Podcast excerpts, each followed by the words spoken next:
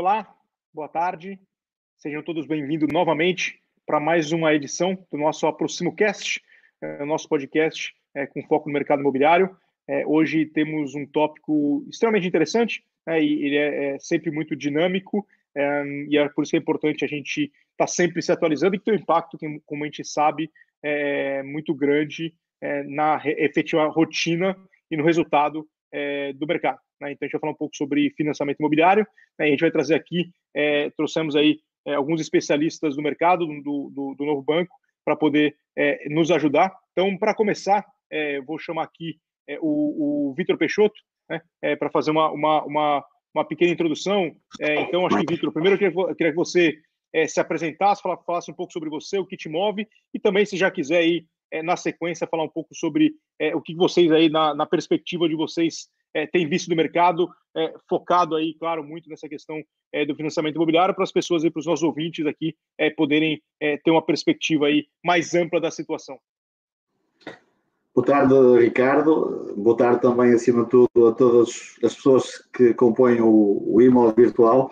Se me permites também, parabéns uh, no mercado já desde 2011 e foram um exemplo vivo que pode-se entrar no mercado também quando ele está, está a entrar numa crise. Tínhamos em 2008 passado pelo subprime e depois a crise vem mais tarde, vem na área do imobiliário e precisamente vocês surgem uh, durante uma crise. Ou seja, até nas crises uh, há oportunidades e diria que esta que estamos hoje a passar, que é uma crise diferente, mas mesmo esta também nos traz oportunidades. Portanto, em primeiro lugar, parabéns por serem o, o, o portal de referência em Portugal, uh, e por terem eh, sobrevivido e por terem nascido numa, numa, numa crise. Portanto, as nossas palavras em, em meu nome e nome do novo banco, parabéns também por, por, por, por estas vitórias que vocês têm conseguido ao longo dos anos. Obrigado também pelo convite Obrigado. efetuado ao novo banco. Nós, eh, eu pertenço à área das parcerias, depois falar ao meu colega, o Ismael, que tem mais área do produto, e, e, o próprio novo banco também já tem uh, um track record nesta área uh, já há bastantes anos. Foi sempre um banco também que se especializa, especializou muito na área do crédito, nomeadamente na área do crédito à habitação, e, consequentemente, uh, para, para conseguir levar a bom porto esta área, criou especificamente dentro do, do, banco uma área em que eh, relaciona-se diretamente com os parceiros e com a área do crédito à habitação e, consequentemente, a área do imobiliário. Só eh, uma, pequena, uma pequena nota, 48 anos, pela pronúncia já repararam que eu sou do Norte, do Porto, um, ehm, e assim, o que me move, é uma das perguntas que tu também fazias há um bocado, no nosso, no nosso introito. Olha, o que me move, uh, pessoalmente, é poder estar numa área uh, que efetivamente todos os dias ajudamos as pessoas a concretizar sonhos. E uh, sendo assim, para mim, uh, é sempre uma alegria poder efetivamente ajudar a que isso aconteça. Portanto, olha, eu diria que isso é o que me move no dia a dia, a desempenhar o meu trabalho, as minhas funções com o máximo de empenho e de eficácia, é para concretizar, ajudar as pessoas a concretizar sonhos. Indo mais diretamente à área do, do, e ao mercado em si. Uh, estamos a assistir ainda agora mesmo a reunião do, do BCE e o, o, que se espera é que uh, se continue uh, e ele continue com o programa de compra de dívida, um programa, uma bazuca, diria, superior a 1.300 mil milhões de, de, de, euros e, portanto, é sem dúvida alguma um estímulo para a economia e para nós podermos sair, nós Europa, para podermos sair mais rápido desta desta crise, que também é uma crise única e que nunca uh, tínhamos passado pela mesma. Portanto, desse, desse ponto de vista, acho que o programa foi bem desenhado e uh, continua em vigor, o que de alguma forma dá-nos aqui alguma esperança de podermos sair rapidamente da crise e estancar de alguma forma uh, quer o desemprego, quer as falências das, das, das, empresas e também dos empresários em nome individual colocava aqui uma, uma, um tópico em cima da mesa, uma perspectiva também pessoal, que é o novo modelo da, habitação. Será que uh, está na altura ou já esteve na altura? Ou que agora vamos ter que realmente pensar em que as nossas habitações não estão adaptadas aos tempos que vivemos, nesse último ano, um ano e meio, e aos tempos que se, se avizinham às próximas, se me permitem a expressão, às próximas guerras víricas, não guerras de armas, mas víricas que continuarão, e portanto esta foi só o Covid-19, foi só um princípio, mas julgo que haverá algumas, daquilo que eu tenho lido também, alguma tendência para isso agudizar nos próximos anos. E, portanto, aqui a minha questão é se o modelo de habitação, nomeadamente para o trabalho a partir de casa, se, se ajusta ou se é necessário reformular uh, as mesmas no sentido de podermos ter espaços em que uma família possa trabalhar, os, uh, os elementos da família, os mais novos, poderem estudar todos no mesmo espaço. Portanto, acho que isso é um grande desafio que o mercado imobiliário tem, nomeadamente quem está relacionado à área da, da construção. O outro é o aparecimento de novos locais. Com o teletrabalho, vai haver, no meu ponto de vista também, algumas pessoas que vai ser indiferente uh, viverem em Lisboa, no Porto, nos grandes centros urbanos, ou inclusive dirigirem-se para a periferia, para centros mais rurais, onde o nível de vida poderá ser, é mais, uh, é mais barato, como nós sabemos, e poderão ter outro nível de vida. Portanto, outra questão aqui também é que oportunidades surgirão nestes novos mercados que tendencialmente irão, irão uh, aparecer. O outro, um ponto também, que é um desafio para quem está no setor, é a criação de resorts, mas estes de trabalho também. Ou seja, grandes comunidades, grandes resorts, que até agora eram só vistos de lazer, mas resorts que vão poder incluir sítios para trabalho, sítios para os miúdos irem à escola também, nestes tempos que, futuros que poderão se avizinhar. Portanto, do meu ponto de vista, há aqui três ou quatro aspectos que é preciso fazer uma reflexão profunda também e os agentes do mercado deverão fazer uma, uma reflexão profunda para entendermos as novas tendências que estão aí a chegar. Na área do digital, há pessoas que, que, que, são, que são sempre visionárias, eu diria que os portais foram, porque há 12 anos, há 14 anos, diria que, e mesmo, mesmo cá em Portugal, uh, não tínhamos uh, tantos, tantos players e tantos utilizadores, como nós sabemos, não é? que fossem aos portais e que pudessem ter este tipo de consumo diferente através dos portais. E hoje em dia, há, e mesmo o IMA virtual tem mais de milhões de visitantes por mês, o que isso demonstra a importância dos, dos portais existirem. E, e uma reflexão também da minha parte, esta nova geração, esta geração que já está no ativo e que vai começar uh, a comprar, a adquirir, é uma geração que quer duas coisas. Em primeiro lugar, ter algo uh, na ponta do dedo, que eles só estão habituados a trabalhar com, com os dedos, portanto foi, foi algo que eles foram aprendendo desde muito novos, não é? Uh, e, portanto, é uma questão, eles têm que ter algo que, que com o dedo que se mova e que consigam uh, uh, fazer algo, nomeadamente adquirir, e portanto acho que os portais estão muito bem e estão-se a adaptar cada vez mais a esse estilo de consumidor, e para o consumidor muito exigente e muito rápido. Este, esta juventude que está hoje em dia a consumir não tem os mesmos hábitos que nós, não querem esperar e querem ser, uh, ter a sua resposta, o seu desejo na ponta do dedo. E portanto, mais uma vez, também aí tem que haver, por parte de todos nós, uma aceleração nas respostas ao cliente seja a mostrar o produto, seja a angariar o produto, seja a dar crédito para o produto. E, nessa área também, o novo banco tem campanhas fortíssimas para dar respostas ao cliente em 24 horas. Foi algo que nós também desenvolvemos e hoje em dia um cliente que chega ao novo banco, através do portal, através de um parceiro, pode, em 24 horas, ter uma resposta para a sua operação, para o seu crédito, para satisfazer a sua necessidade, para responder então ao seu desejo. Outra questão também que eu acho que é importante, e ainda muito dentro desta área, eh, o, o Ismael poderá falar depois mais à frente, mas é também nós adaptarmos na angariação dos imóveis, nas visitas dos imóveis e utilizar a tecnologia que está ao nosso dispor. Há dois anos atrás, o, o novo banco tinha algumas campanhas de produtos não financeiros e um deles que tinha à disposição eram os drones, porque já na altura nós achávamos que algumas das tarefas que são efetuadas na área do imobiliário podem ser feitas sem incomodar muito o cliente e porque não a utilização de um drone para fazer uma visita virtual à casa e com esse drone depois poder em simultâneo estar a fazer a comercialização da casa através do portal, mas para um público muito vasto e fazer conferências online a mostrar diretamente o produto. Portanto, eu acho que é uma área que também todos nós podemos uh, pensar e podemos evoluir. Uh, e são novas oportunidades também na parte da angariação.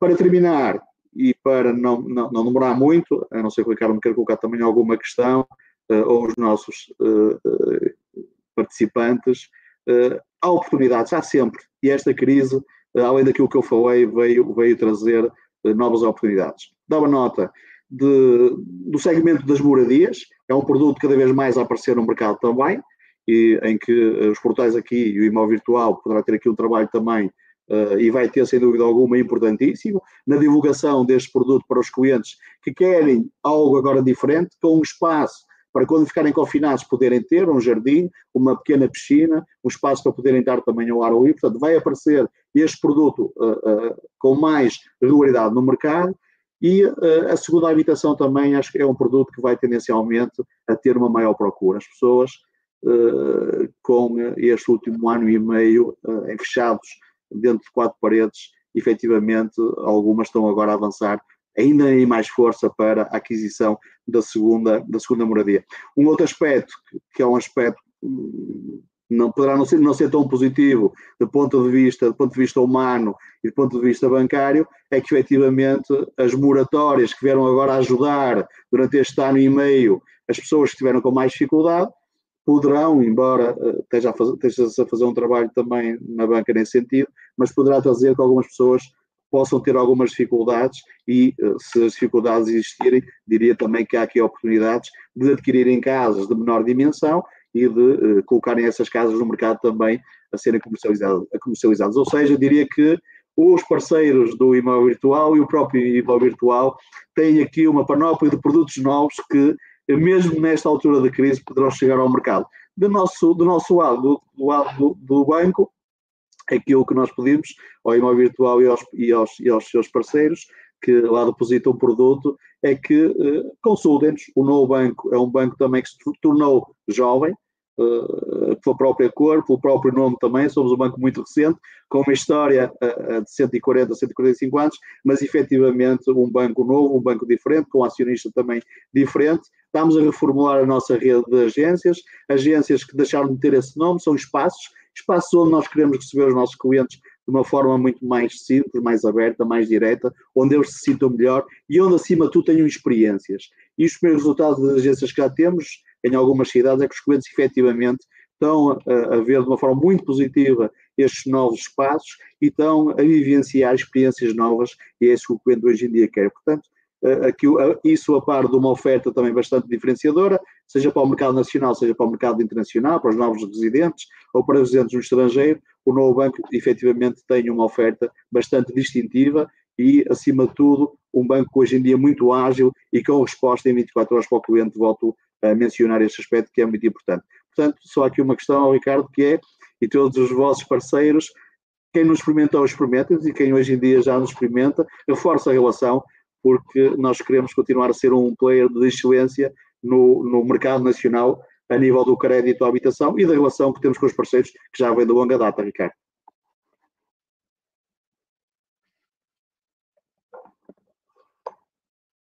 Olha, o, o muto ao Ricardo, só para ficares online.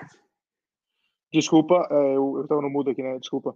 Então, é, Vitor, obrigado pela, pela explanação. A gente vai chamar agora é, é, o Luiz. Antes de chamar, vou deixar aqui pelo menos só um, minuto, um minuto aí, se alguém tiver alguma pergunta aqui para fazer para o Vitor. É, mas agradeço acho, a sua explanação. Acho que é interessante que vários pontos que você tocou.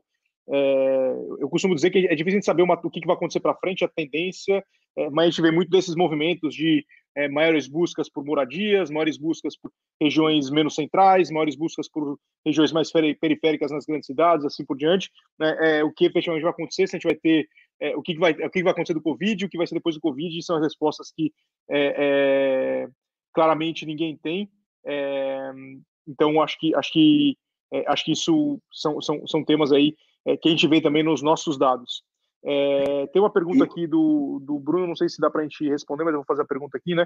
Então, gostaria de, saber, gostaria de saber a vossa opinião sobre a nova ordem, nova forma de comprar casa. Por exemplo, comprar em, em simultâneo um terreno e uma casa modelar. Qual a vossa opinião? Eu não sei se tem alguma. alguma alguma sim, sem dúvida alguma, vamos, vamos responder e, e, eu também já passo a palavra ao, ao, um, ao Ismael só pegando nas tuas palavras, efetivamente os movimentos que nós vemos nas grandes empresas hoje em dia é já hum, tendências uh, de poderem inclusive uh, perceber junto dos seus colaboradores se uh, aproveitando este embalo de 16, 18 meses em teletrabalho, se viriam isto uh, de uma forma positiva que, que acontecesse. Ou seja, já, isto já começa a acontecer, uh, são tendências que vão cá ficar, o que eu costumo dizer, nada será acomodante, poderá demorar mais ou menos, mas o, o que é efetivo é que o mundo empresarial hoje em dia já está a se adaptar, já está a trabalhar para que se possa adaptar e que possa aproveitar aquilo que aconteceu.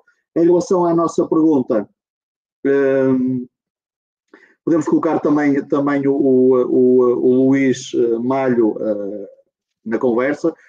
Efetivamente, o banco tem uma oferta para a, para a pergunta que está a ser colocada, não é, Luís? Tem, tem sim. Um, o banco faz o financiamento da aquisição. Aqui a questão, a, a, a questão colocada tem a ver com a aquisição do terreno e da casa modular. Se a casa modular ou já lá está ou não está. Independentemente se já lá está ou não está, se já lá está é uma aquisição simples, portanto, a aquisição do terreno e da casa e do imóvel. Se não está, é uma aquisição de terreno com construção. Posterior, o banco financia estes, quer a compra do terreno, quer a construção ou aquisição de casas modulares, nas mesmas condições de qualquer outro tipo de imóvel seja o tradicional tijolo, cimento e betão, seja betão livre, seja aço e vidro, seja madeira, obviamente, mínimo de qualidade exigível, mas não há qualquer diferenciação na oferta do novo banco pelo tipo de construção. Isso não há qualquer diferenciação e isto até o passado não se via no mercado, porque o mercado era muito restritivo no prazo que concedia aos financiamentos para este tipo de construção, e o novo banco hoje em dia vai, eh, Luís, até 40 anos, se não falha a memória. Sim, 40 anos, embora... Sim, há, há, até, há, há, uma recomendação do Banco de Portugal em que até 2024 todos os empréstimos têm que ter tendencialmente a média para 30 anos. Portanto, vamos colocar a baliza. Hoje a oferta é de 40 e continuará a ser de 40, porque os 30 anos são uma média, mas eh, nestes casos há sempre tendência para toda a gente pedir o máximo, e portanto a tendência será o máximo ser 30 anos, e é essa que deve ser mais ou menos a, o limite que deve estar na cabeça de, dos profissionais e dos clientes, que daqui a, a poucos anos o, o limite estará à volta dos 30, 31, 32 anos. Eh, porque a média serão 30, teremos que respeitar esse valor. Eh, mas sim, ehm, os materiais têm estado a evoluir bastante. Hoje em dia, uma casa modular, ou uma casa pré-fabricada, ou uma casa de madeira, não tem absolutamente nada a ver com aquilo que era há 10, 20 ou há 30 anos atrás. Os materiais evoluíram, a qualidade da construção evoluiu. A utilização até de, de, de, do LSF, do aço wave, e, portanto, sim, com sim. durabilidades e resistências já muito, muito, uh, com, com, muita, muita, muita qualidade. Uh, oh, Ricardo, eu vou-te passar a palavra, porque o Luís Malho entrou de, de, de, não é, rápido para responder à pergunta. Se quiseres, juntos. Se quiseres apresentá-lo, força. É, eu, eu, eu, eu, eu acho, Vitor, então eu queria agradecer a sua, a sua participação. Né? Acho que, Luiz, acho que eu vou fazer a mesma pergunta que eu fiz para o Vitor aqui, né? Para você se apresentar, né? Então, quem, que é, quem é o Luiz Malho e o que te move, né? Para que você já entrou aqui respondendo a pergunta, já colocou na, na fogueira, mas vamos voltar agora para o começo e aí vamos recomeçar aqui a nossa conversa. Olha, quem eu sou, epá, isso dava um programa, né? mas muito pouco interessante. Um, o que é que eu faço no novo banco? Sou gestor de produto de crédito à habitação. O que é que faz o gestor de produto? É aquele que constrói o produto desde o seu início basicamente trabalhamos sempre com uma página em branco e assegura que esse produto está enquadrado no mercado, faz a análise da concorrência, faz todo o desenvolvimento, do preço, dos canais de distribuição, onde é que ele pode ser vendido e como, toda a documentação de suporte à venda, seja interna do banco, seja externa, a atualização dos pressários, um, a, a publicação e divulgação interna desse produto, o acompanhamento do seu sucesso, das vendas, dos resultados, é isso basicamente faz um gestor de produto, além depois de ter que fazer todos os requisitos para os desenvolvimentos informáticos, porque hoje qualquer produto bancário tem que ter um suporte, como vocês sabem, o simulador, as aplicações que gerem o processo de decisão comercial e depois todas as aplicações que fazem a gestão dos créditos ao longo de 30, 40 anos e, portanto, é, é um trabalho que, que vai desde o início, do início da concepção do produto até à sua implementação e acompanhamento da sua evolução, de todos os tipos de produtos relacionados com crédito à habitação, crédito hipotecário, e, e, crédito a particulares que tenham uma hipoteca associada. É essa a minha função no banco, do qual eu gosto imenso de fazer, e como disse o Vitor há pouco, nós temos consciência dos vários sonhos que as pessoas têm na vida. Se todas as pessoas tiverem assim dois ou três sonhos que gostavam de realizar, um deles certamente é ter uma casa de sonho. Toda a gente sonha com a casa, quando as pessoas compram, jogam no Euro Milhões, a primeira coisa que lhes vem à cabeça é onde é que eu vou comprar a casa? É? Também viajar, mas a casa é fundamental.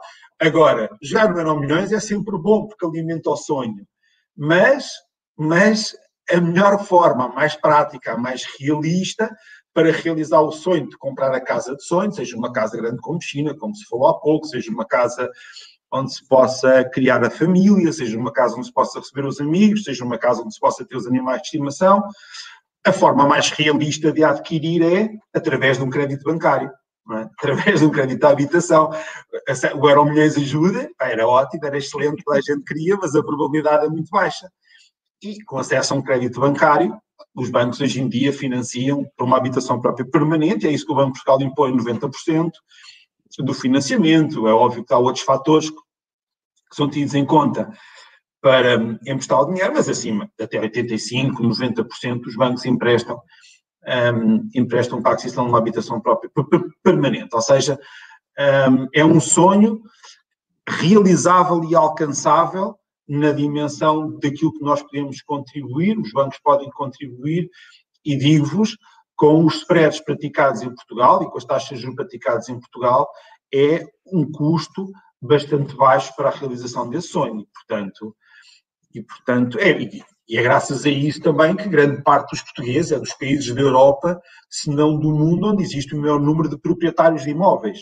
Em Portugal, o que é bom, as pessoas têm imóveis, vão poder deixar de herança de futuro para os seus filhos e, portanto, é, é, é muito importante mesmo para a estrutura económica, é uma poupança forçada, porque os imóveis têm valor e, portanto, é algo que, que, nos move todos os dias, saber que simplificamos, que criamos condições, que criamos competitividade, nós e todos os bancos em conjunto no mercado. A competitividade também ajuda a facilitar processos, a baixar preços, a combater preços e para as pessoas no final poderem ter a sua casa e poderem organizar e constituir a sua família.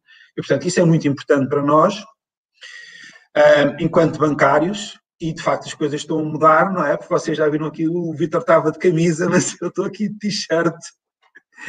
Ah, ele deve estar, é mentira, não é? Todos a pensar, ah, tem. Os bancários não usam t-shirt, a gente usa, sabe que usam fato e gravata e até têm bigode, mas não, mas não é verdade, as coisas estão efetivamente a mudar e, e pronto. E, e cá estamos então para responder às questões que forem forem levantadas e que entendam pertinentes e que nós possamos e, e saibamos responder, obviamente. Força. Então, ótimo. Ricardo. Obrigado, Luiz. Agora que você já se apresentou, podemos colocar o, o, o Vitor de volta, né? Fez aqui um pouco fora do, do planejado, mas acho que é, acho que é, é sempre melhor assim. É, eu queria eu, pegar um. Na verdade, sim, eu disse é que, na verdade, vocês pensavam que íamos vender crédito, na verdade íamos vender sonho, não é, Vitor? Não, nós, nós, nós acima, acima de tudo, é, temos que vender experiências e sonhos aos clientes. E dar aqui uma nota. E sonhos. É, experiências e sonhos. E dar aqui também uma nota. Um, nós fizemos um esforço grande, nós no banco, no investimento no digital. Os últimos anos, eh, uma das grandes estratégias do banco também foi uh, adaptar-se. Nós já vínhamos também nessa área com algum track record, tínhamos uma das melhores aplicações de acesso ao banco no mercado, mas uh, mesmo assim o banco uh, trouxe pessoas altamente qualificadas uh, para a área do digital e com um orçamento também uh, bastante simpático para investir nesta área. O que significa que hoje em dia, só para termos uma ideia, o cliente pode, uh, o seu contacto pode ser unicamente, exclusivamente feito quase através do seu smartphone, através de uma aplicação, e aqui destacaria a abertura de conta, onde com meia dúzia de passos, simplificando, o cliente pode, inclusive, abrir uma conta remotamente o que eh, isso traz também grandes avanços a nível do banco. E também na área do crédito, o, o Luís vai também falar um bocado isso, o próprio cliente também pode, em casa, se assim o entender, fazer a sua operação de crédito, solicitar o seu crédito e inclusive fazer aqui depois uma série de uploads de documentos para simplificar a sua vida. E estamos novamente a falar desta geração, desta geração que tem outros hábitos de consumo muito diferentes da nossa. Não é, Luís? É verdade, sim. E estamos a começar. Todo o processo de habitação hoje em dia pode ser feito do novo banco só comparecendo à escritura, isso é, para já, é incontornável, não é? Porque, que, porque seja a escritura pública, seja no momento um, tem lá estar um advogado ou um notário ou um, alguém de uma conservatória para certificar que as pessoas que estão a assinar a compra e venda do imóvel, nem é tanto pelo crédito, é pela compra, a transação do imóvel, e o registro da hipoteca são as pessoas mesmas, portanto, aí não sabemos como é que irá evoluir, mas todo o processo de crédito pode, pode avançar, decorrer, ser aprovado, recolher toda a informação, orientar a parte todo o processo de decisão sem nunca se dirigir ao balcão. E temos, e temos planos para trabalhar a jusante e a montante, ou seja, ainda antes disso, que é na escolha do, da casa, e depois disso a gestão da própria, do próprio crédito e a gestão da própria, da própria casa. Portanto, há um potencial eh, digital que ainda está a dar os primeiros passos mas, mas nós, nós também internamente também sonhamos com, com o alargamento do alcance daquilo que é o serviço do banco um, neste aspecto. Portanto, e estamos a trabalhar nisso. À medida que a tecnologia também evolui, nós evoluímos, evoluímos juntos. Ótimo, vamos então explorar um pouco agora esses temas. Eu acho que é, Vitor, eu, eu, não, eu não, não sou, eu sou da geração que está acostumado já com tudo muito rápido, tudo na, na ponta do dedo, né? Não pode não parecer e tudo mais. Ah, estamos todos. mas, mas eu, o que eu ia falar também, a gente falou um pouco das mudanças, eu acho que é, é, é interessante também aproveitar aqui para falar um pouco do que, que a gente falou um pouco do que, das, do, do, que acontece hoje em dia, né? A gente está com uma campanha, aproveito para divulgar aqui uma campanha Primo Virtual que chama Nossa Casa, Nosso Mundo, que ela tenta é, descobrir junto com os, com os portugueses efetivamente quais foram as mudanças que vieram para ficar nas nossas casas, né? E a gente, como é que a gente se adaptou a isso, né? Então, acho que, que nem o Vitor falou no começo, acho que tem aí é, algumas questões que vão ficar, a gente não sabe exatamente como, e como é que cada um se adaptou é, para isso, né? A gente está fazendo essa campanha que é, é participativa, então convido todo mundo aí é, efetivamente entre no, no site da campanha é, para poder conhecer, vão ter algumas, algumas fases, algumas etapas, acho que tá, tem sido bastante interessante. Mas vamos agora, é, sendo mais é, específico, né, acho que é, com relação ao mercado do crédito de habitação, né, acho que, nem todo o setor, ou que nem o mundo inteiro, né, nesses últimos tempos, teve que se adaptar, né, mudou em relação à situação que a gente vive hoje. Né? Então, a gente falou muito de, das avaliações, das posições dos bancos, mas na visão aí de vocês, acho que do, do Luiz e tudo mais, né, quais é, as principais tendências e mudanças do crédito, não só no período de confinamento, mas também no, de desconfinamento? O que você vê aí que realmente é, é, mudou e vai mudar olhando para frente? Né? Como é que você enxerga isso? Olha, isso é uma questão muito, muito genérica e, e não é fácil. Vamos começando então. Há, há, há, três questões que são fundamentais quem trabalha no mercado imobiliário estar atento e para perceber a evolução do mercado. Em primeiro lugar, o montante de crédito que está a ser atribuído, o montante de crédito à habitação. Um, nós estamos, neste momento, Portugal está com os, os valores de produção de crédito à habitação muito semelhantes ou idênticos a um período que existiu entre a crise do subprime, para quem se lembra, e a entrada da Troika em Portugal. Portanto, ou seja, o mercado está com uma produção uh, aproximadamente entre os 900 e os 1.100 milhões de euros por mês. Mas, e, e é aquilo que nós sempre consideramos, nós, enquanto, enquanto gestores de crédito do novo banco, sempre consideramos um valor estável para Portugal que é exatamente, e era esse o objetivo, e é isso tentado a ocorrer nos últimos anos, que é alcançarmos os valores pós-crise subprime e pré-crise da Troika. E é isso que se, foi isso que se verificou nestes últimos dois, três anos. É a produção a rondar os mil milhões de euros. É possível, como houve uma redução da produção em alguns meses, este ano, houve uma redução da produção, os meses de maior confinamento, ou seja, logo a seguir aos meses de maior confinamento, o processo de habitação dura, eh, ainda dura dois, três meses, e portanto, desde a pessoa que vai escolher a casa, até iniciar o processo de crédito, a decisão, até efetivar, efetivar a compra, ainda demora um tempo. Verificou-se o ano passado que em junho, uh, logo a seguir ao período de confinamento, houve uma quebra na produção, nomeadamente no mês de junho e no mês de, de maio, julho, que depois voltou a recuperar e recuperou até ao final do ano, é possível que estes meses aconteça o mesmo, haja uma ligeira quebra. E esperamos que haja um acréscimo da produção no final do ano.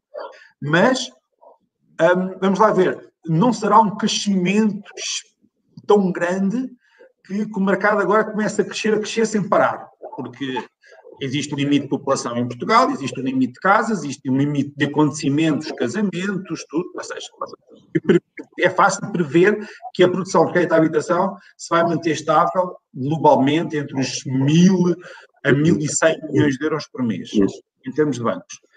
Outro aspecto importante é a valorização dos imóveis. Isso sim, estamos a verificar que os imóveis, embora não estejam a subir tanto como subiram nos últimos dois anos, um, quando houve uma grande procura para o short rent do investimento estrangeiro em Portugal, há uma tendência ligeira de subida, continuação de subida do preço dos, dos, dos preços dos imóveis. E mais uma vez nas grandes regiões, Lisboa, Porto e Algarve.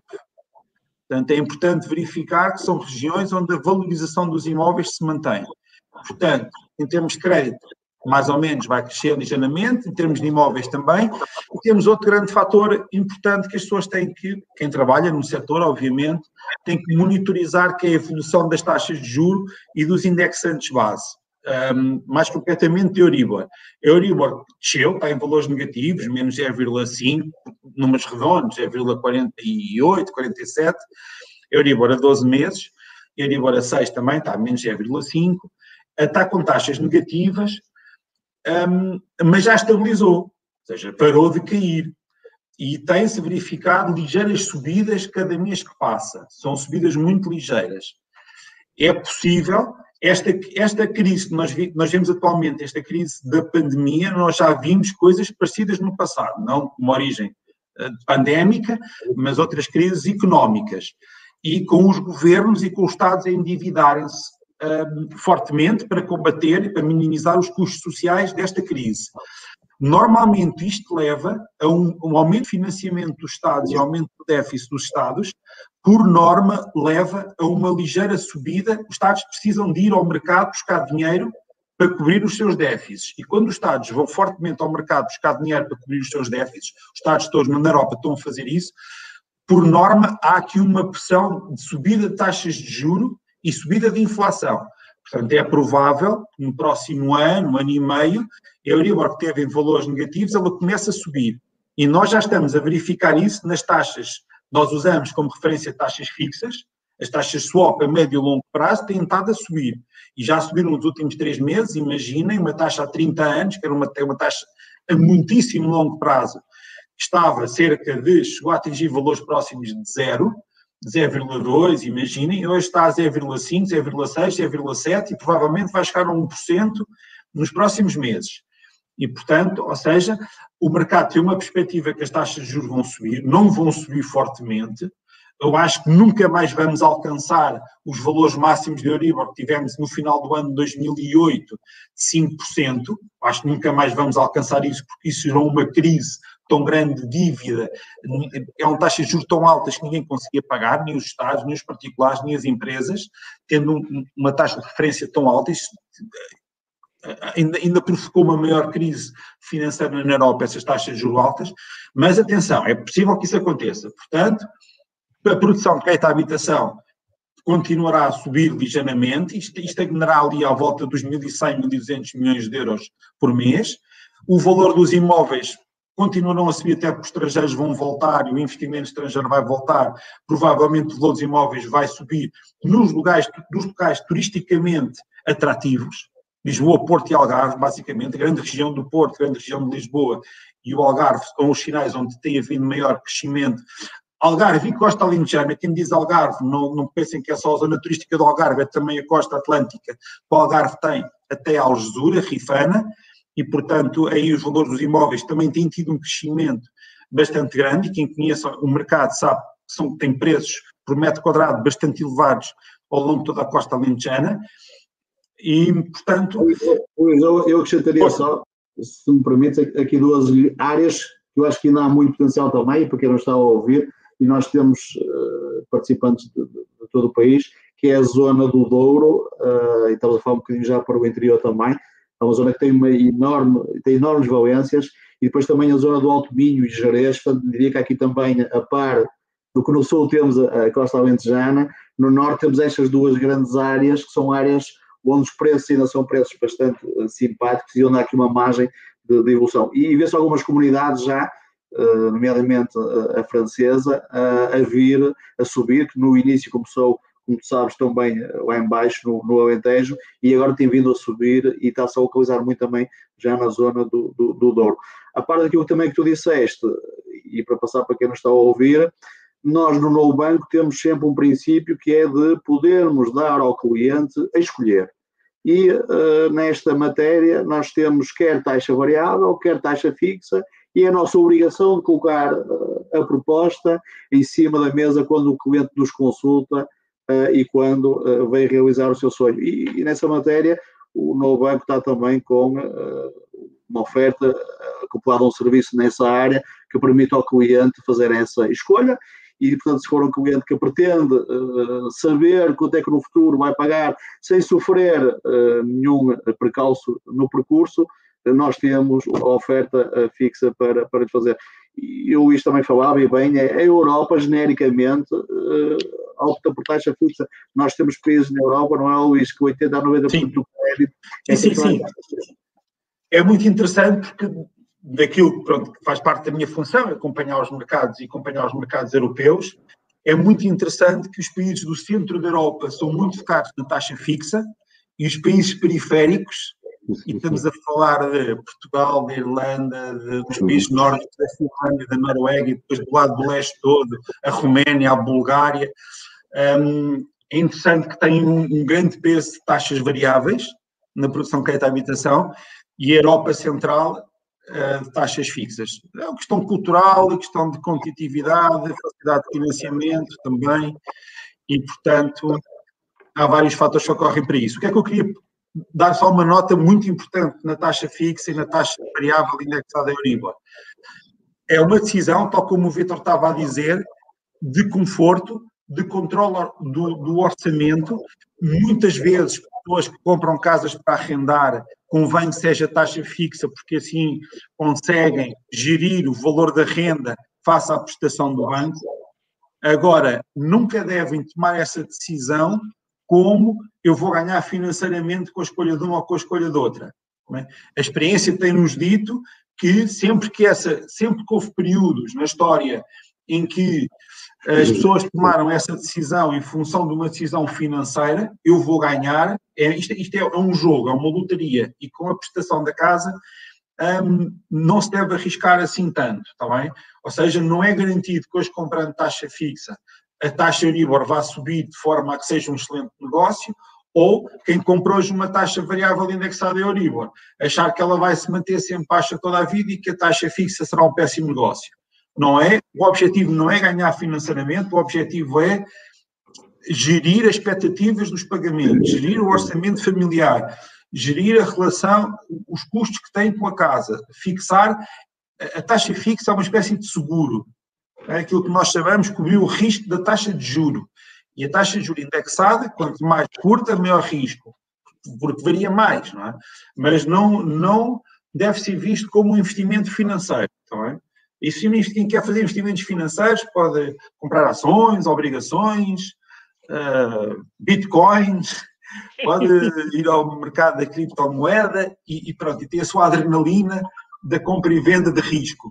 Oh, oh, oh. Com a casa, com a casa, convém ser prudente. É só essa a nota que nós damos, porque é onde nós vivemos, onde vivem os nossos filhos e, e não convém estar a cometer riscos demasiado elevados. Dar também uma nota ao Ricardo e o IBO Virtual e as empresas do grupo um, chegam a, a, todos os mercados, não só ao nosso, como é evidente, mas também a mercados internacionais.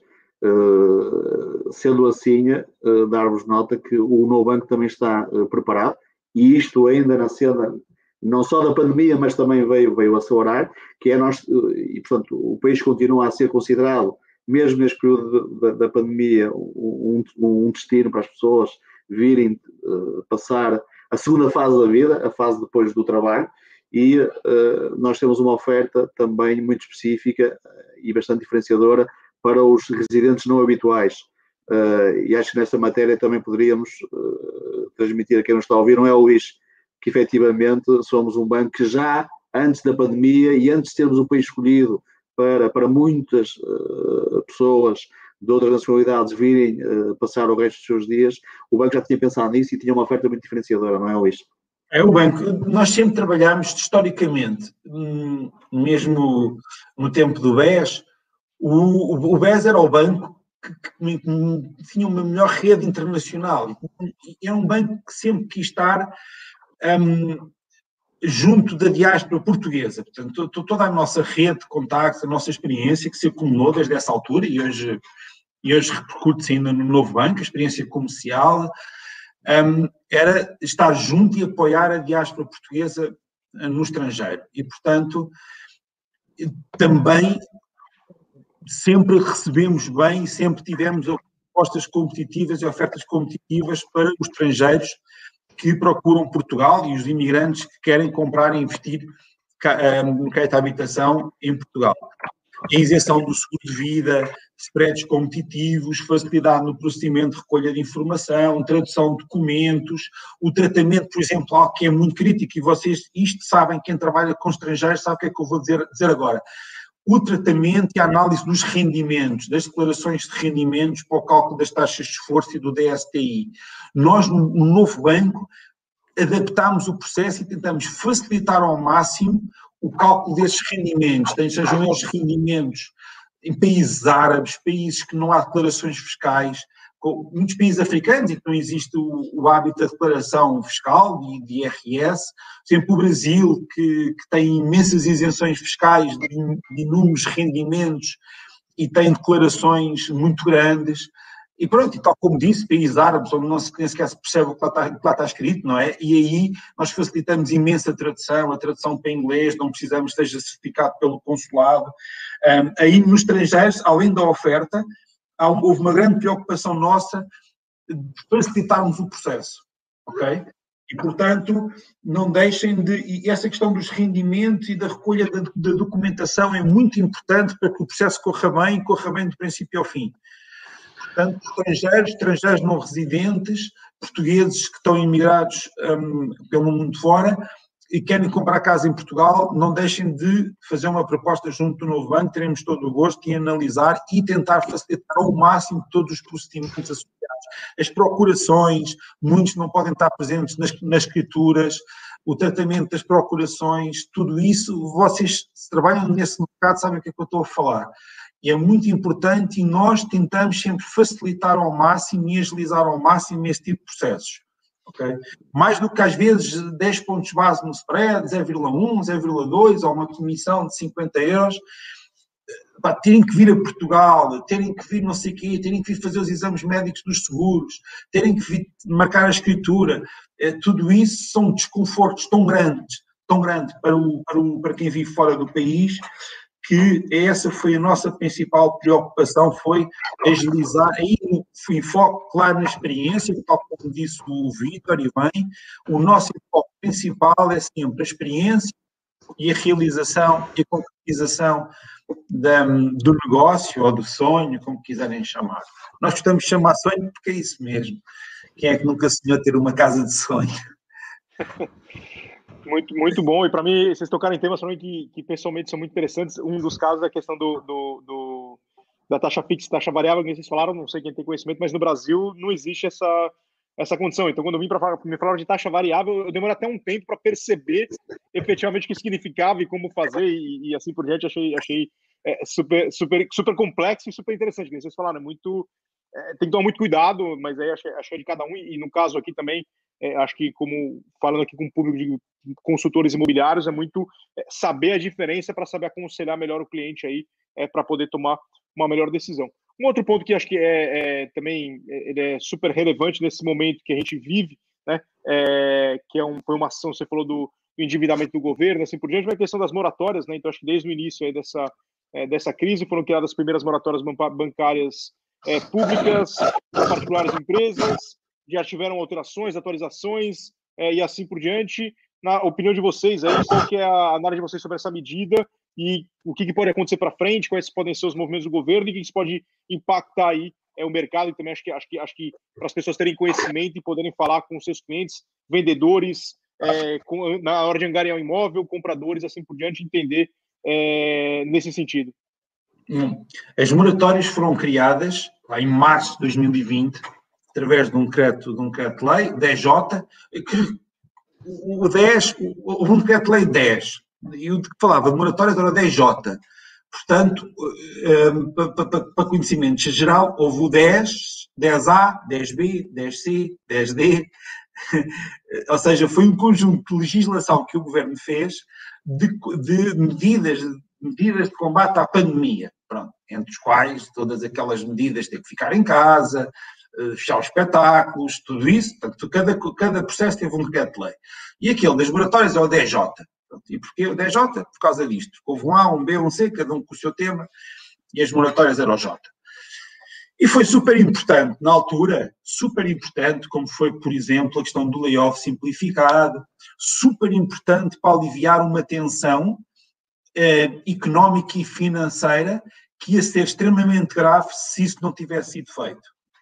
Ou seja, se não tivessem sido publicadas as moratórias, tal como o caso do layoff, um, por exemplo, as empresas iam ter muita dificuldade, os particulares iam ter muita dificuldade em pagar as suas prestações.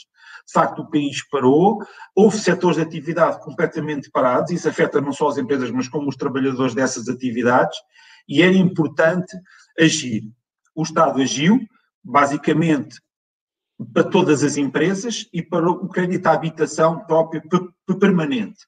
Uma vez que o Estado só cobriu, no primeiro decreto-lei, este o DJ, a habitação própria permanente, os bancos, organizados sob a alçada da Associação Portuguesa de Bancos, criaram um protocolo de moratória privada, cobrindo todos os restantes de crédito à habitação e todo o crédito ao consumo, para os particulares que tinham ficado fora eh, no âmbito da moratória do governo.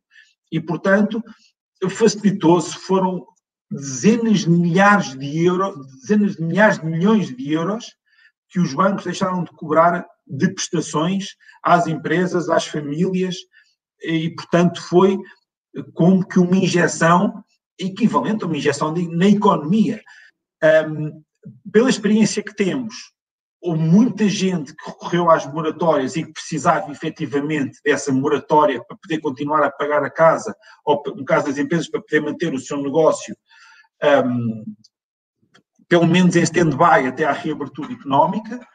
Houve muita gente também, e, e, e, nós também temos essa percepção, que recorreu às moratórias, não precisando necessariamente, não tendo um corte substancial no seu. Até porque o critério de adesão às moratórias era muito vasto, ter, imagina, ficar em casa a tomar conta de um filho, um, ou ter sido contaminado com, com o Covid, ou, ou ter que ficar em isolamento profilático, portanto, isso nem sempre causava quebra de rendimento, mas as pessoas podiam pedir, estavam, estavam no seu direito e pediram. Um, curiosamente, neste mesmo período, a poupança das famílias cresceu fortemente. Ou seja, eh, se calhar não foi só de poupança nas viagens, é óbvio que as moratórias geraram poupança nas famílias, o não pagamento de prestações geraram poupança nas famílias.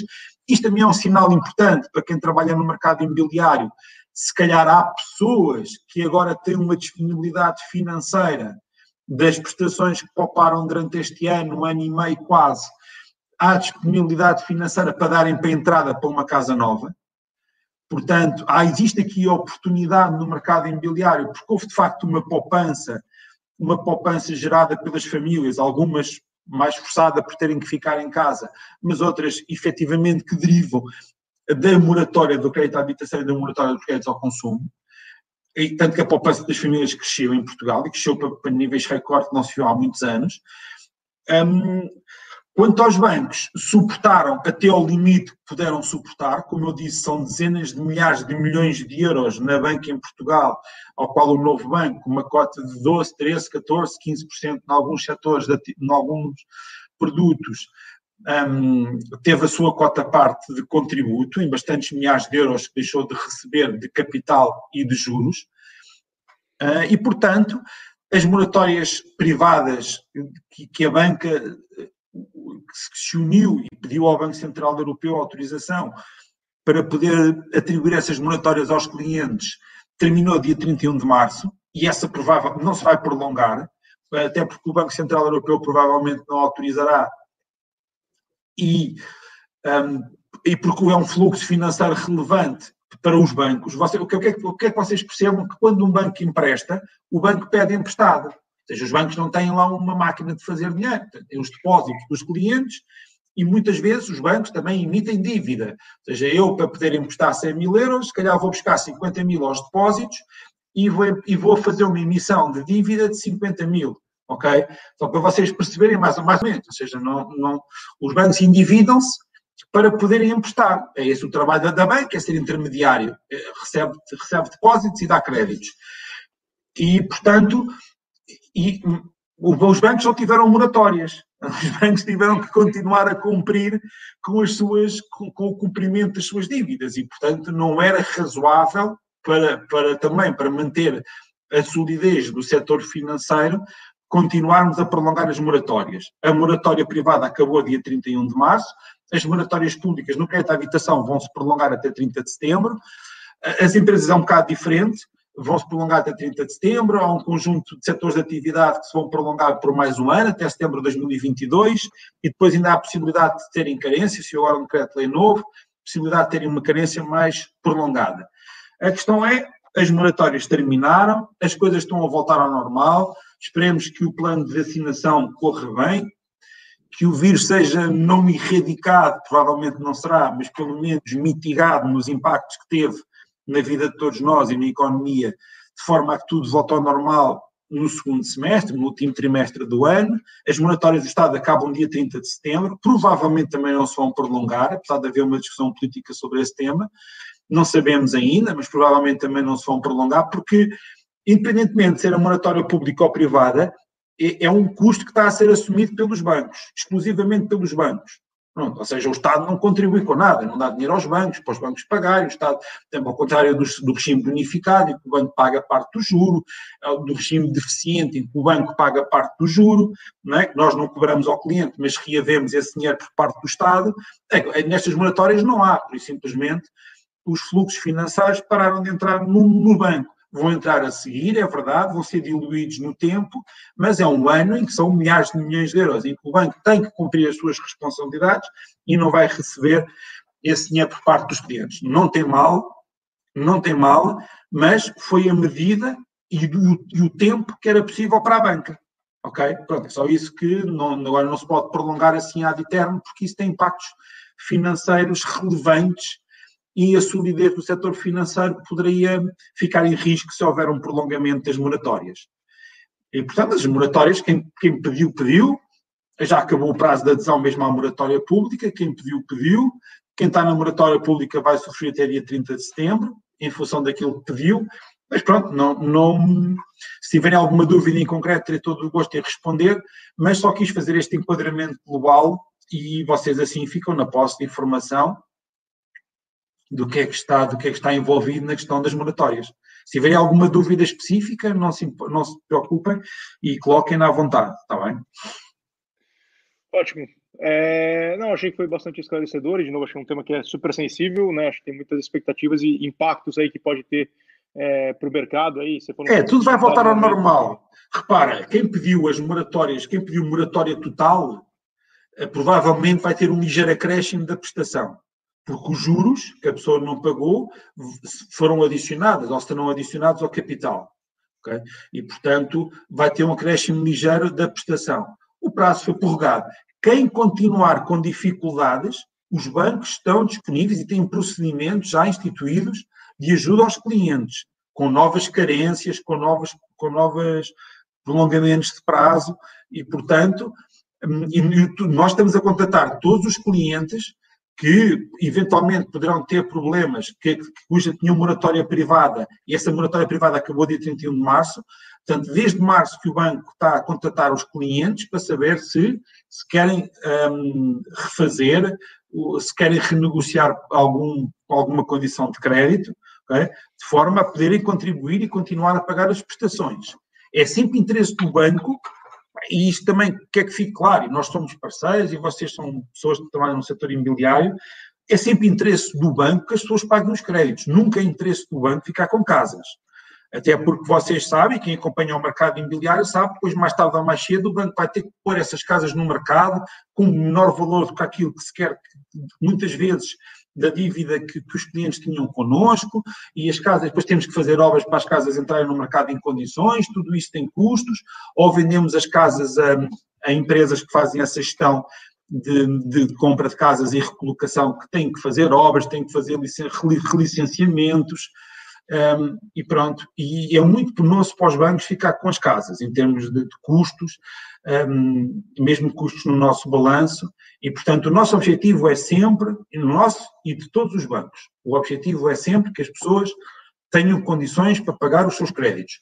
Sabemos que é um crédito muito longo prazo e que durante a, durante a vida há situações que mudam e os bancos estão dispostos sempre a negociar todas as situações de forma a acomodar a realidade das pessoas, seja por efeitos de divórcio, morte dos titulares, desemprego, o que seja, de forma a acomodar as necessidades que as pessoas têm ao novo ritmo de prestações. E só em último caso é que a situação resulta numa dação, seja as pessoas perderem a casa, entregarem a casa ao banco para liquidação das, das dívidas.